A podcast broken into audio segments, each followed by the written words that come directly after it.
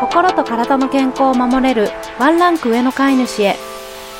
ラボドッグドッグケアリスト遠藤恵子です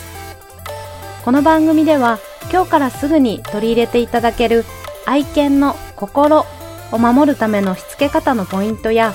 愛犬の体の健康を守るためのお手入れのヒントなどについてドッググルーマーでトレーナーである私がわかりやすく解説していきます。ぜひ通勤のお時間やお料理やお洗濯など家事の合間などでお耳だけ貸していただけましたら嬉しいです。こんにちは、ドッグケアリストけいこです。まだまだご挨拶が暑いですねの日々が続いていますが、お元気でしょうか？本日は暑さ対策についてのお話です。命に危険を及ぼす暑さになりますと毎日ニュースで言われていますが、本当に年々もう地球温暖化の影響を肌で感じるくらいの暑さが続いているなと思っています。で人体に危険な暑さというのは犬たちにも危険な暑さなのできちんと様々ケアをしてあげたいし対策もしてあげたいなと思いますで今日は我が家はですね朝から暑くてエアコンの温度設定が20度から22度ぐらいなんですけれどもえちょっとそれは寒すぎるんじゃない？と思いましたよね。そう思った。そこのあなた。実は私今のマンションが3階建ての3階に引っ越してしまったんですけれども結構あの住宅メーカーさんとか犬を飼っている方とかだとなんか常識みたいなんですが私は全く知らず最上階って本当に暑いんですね。今まで最上階に住んだことがなくなかったのでわからなかったんですけれども今までだと大体2階の部屋とか最上階ではない下の部屋でエアコンの設定温度も25度とか26度ぐらい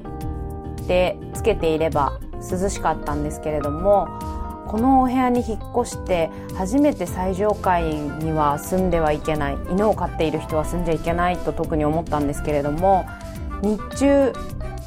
25度とか26度では全く冷えないんですね。なのでもう本当に今日みたいに暑い日は20度とかにしてさらに扇風機を回してでカーテンもカーテンを全開にしてしまうと日当たりも良くてさらに冷えにくくなるのでカーテンもちょっとだけ半開きにして光が入るくらいで我慢してます。なので皆さんお引越しの時にはくれぐれもお気をつけください。でこんなに暑いと困るのが愛犬たちのお散歩ですよね。お外にも遊びに行けなくて困っている方多いと思いますがお散歩ももう愛犬家の皆さんなら朝早くか夜遅くになっていると思います。皆さんはどちら派ですかね？私は比較的朝の方が気持ちがいいので朝散歩派なんですけれどもお酒が入ってしまったりすると翌日の寝起きが非常に悪いのでこの時期はなるべく控えめにして寝る前にはしっかりとお水を飲んで早起きできるようにしています。早起き苦手な方もいらっしゃるかと思いますが一緒に頑張りましょうね。で朝散歩でも夜んぽでもなんですけれども愛犬さんの暑さ対策皆さんは何かされていますか？お散歩の時首にアイスのを巻いている子とかよく見かけますが私はですねあのシーズーで結構長毛なのでアイスのは巻いてないんですけれどもお散歩の時ではなく帰ってきてから暑さ対策をしています。何をしているかと言いますとえっ、ー、と担当種なのでもう散歩から帰ってくると母ぜいぜいが激しいんですけれどもなるべく早めに呼吸を整わせてあげたいので涼んでほしいんですけどお部屋はもちろん冷えてるんですがそれだけでは収まらないのでさらに早く呼吸を整えるためにお散歩から帰ったら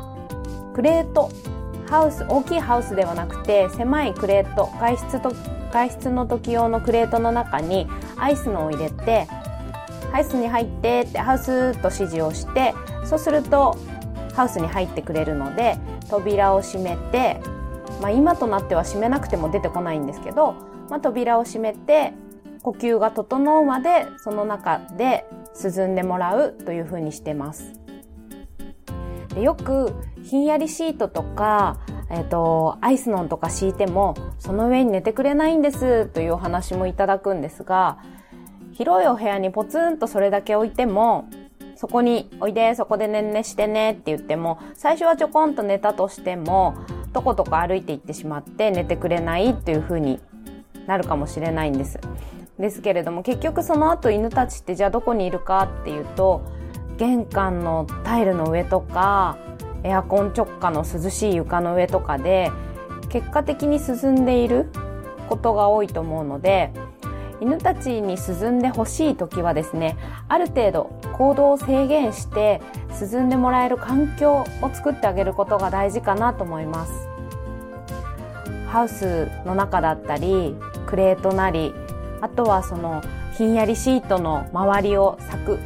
とかで囲うとかしてお散歩から帰ったら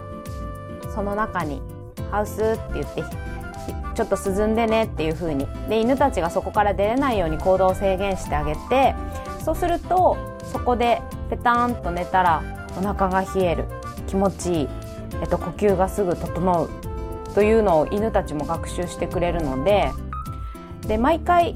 えっと、お散歩から帰って暑かったりぜいぜいしてたらそうするというのを繰り返していって繰り返してルーティン化してしまうとですね犬たちも散歩から帰ったらここで涼むというふうに理解してくれるようになりますので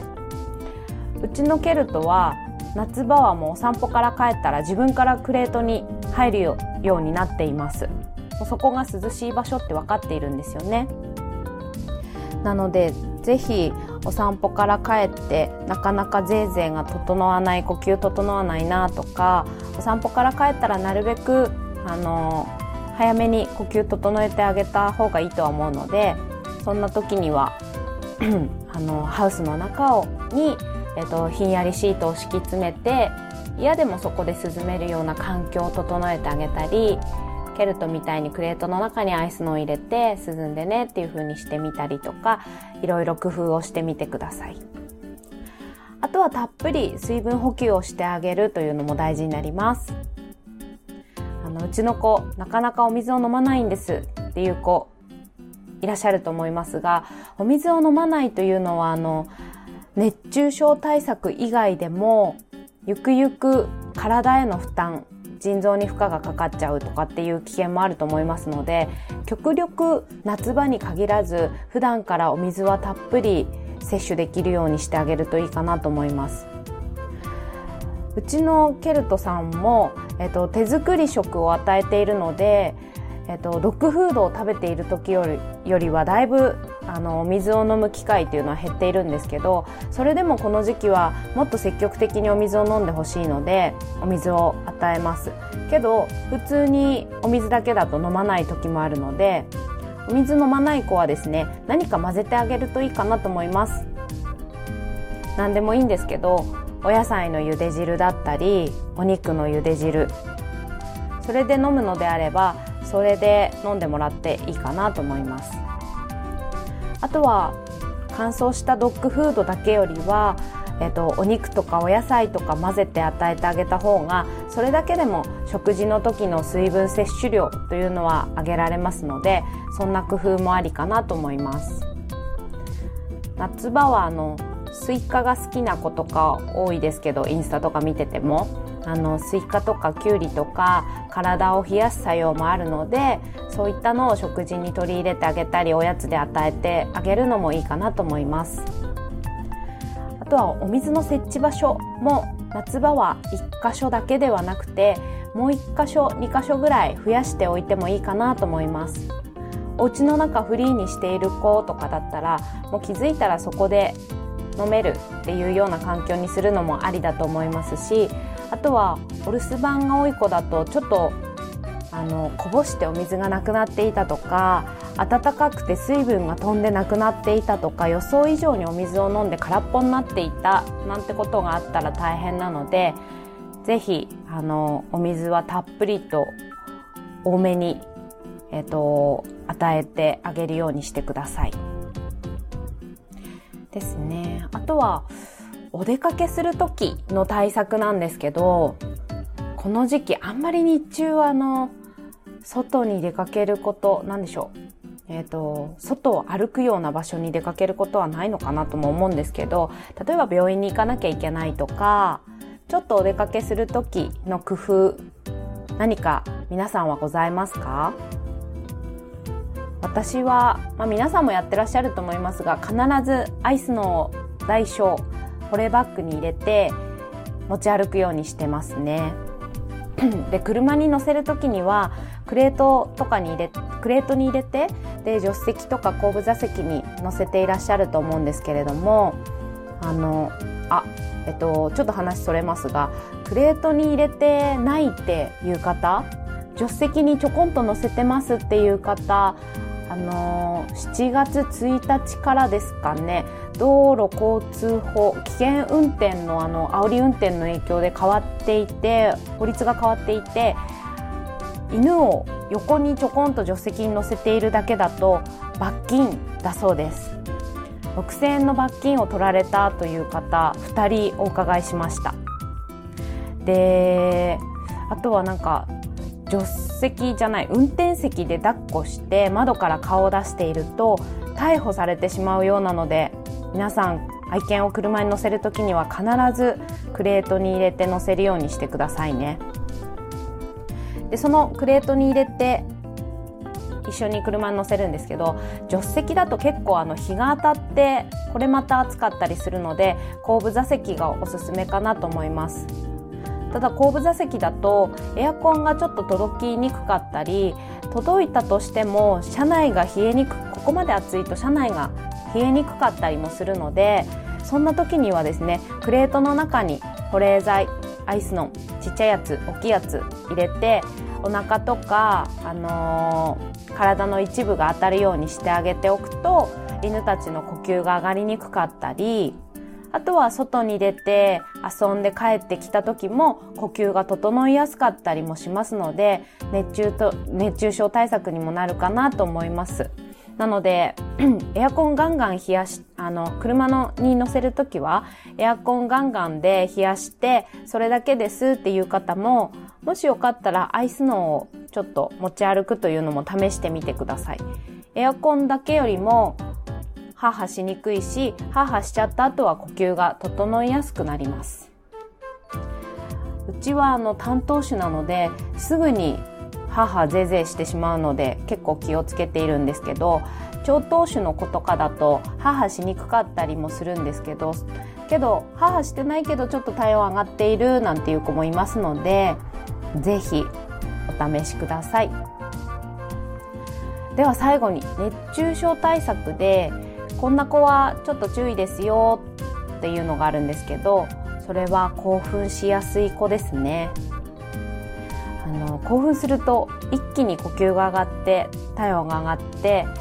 その時の環境によっては熱中症になってしまうリスクがぐっと上がりますので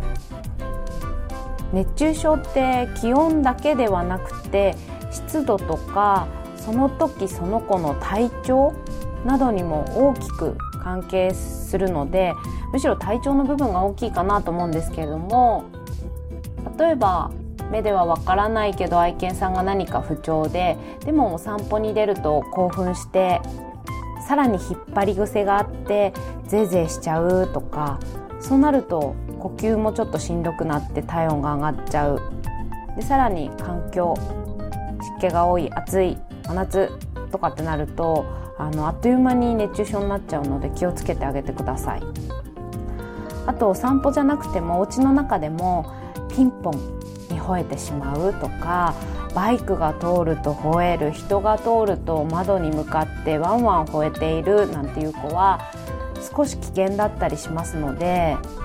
あのお家の中人の熱中症でもあの何割かな何割以上は室内で起きてますって言われていますがお家の中でもそんなに暑くなってなくてもその子の本当に体調とか環境で熱中症になってしまうのでお留守番中にワンワンワンワン興奮しすぎてちょっと熱中症になっていたなんていうこともありますので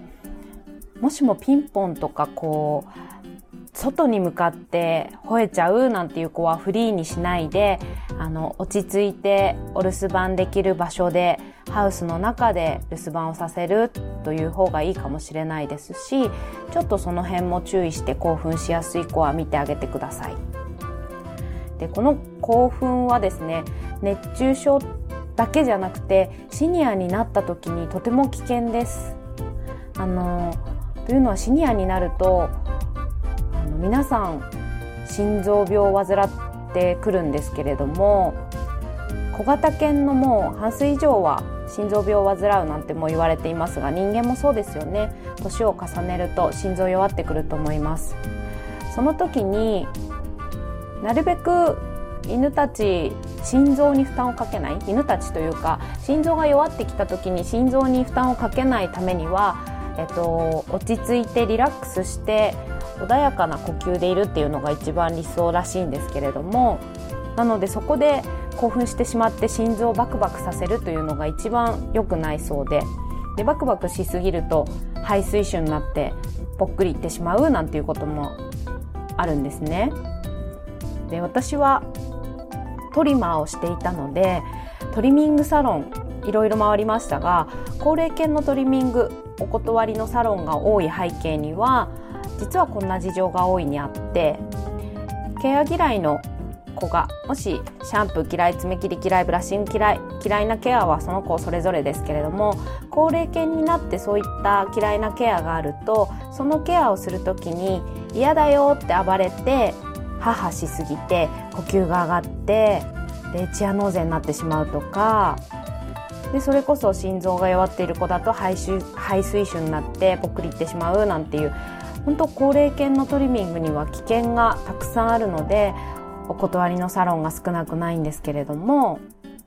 なのでちょっと話がそれましたがあのピンポンでも日々のケアでも興奮しすぎるというのは夏の暑い時も良くないしそれからシニアになった時にも犬たちの健康を脅かしかねない重大な危険と隣り合わせになることもあるかもしれないのでうちの子お散歩で興奮しやすいなとかうちの子よその犬を見るとワンワン吠えてすごく興奮しちゃうなとかピンポンに吠えちゃうなとかもしあるようであればプロのレッスンを受けて愛犬のケアをしてあげるようにしてみてください。ということで本日は夏の暑さ対策についてお話をしました。えっと、これから台風とかゲリラ豪雨とか先週も一部のエリアでゲリラ豪雨があって停電もあったみたいなんですけどお留守番していたワンさんたち大丈夫だったかなと心配になりましたがもしもねあのこれからそういったことがあったとしてもちょっと停電になってエアコンが止まるのは私も本当に怖いんですが例えばそうなってしまったとしてもある程度生き延びられるように暑かったら、えっと、クレートの中にお留守番の時には例えばエアコンかけると同時にクレートの中にアイスのも仕込んでいくとかここに行ったら涼しいんだよっていう場所を教えておいてそこにタイルを置いておくとか何かその過程その過程で工夫をしてあとは出かける時にはあのー、カーテンも閉めてなるべく部屋の温度が上がりにくくなるようにして出かけるとかっていうのも必要だと思いますので普段からちょっとそういった防災意識というか危機意識も持ってワンさんたちと関わっていただけたらなと思います。はい、ということで本日も最後まで聞いてくださりありがとうございました。それではまた次回。ドッグケアリスト遠藤恵子でした。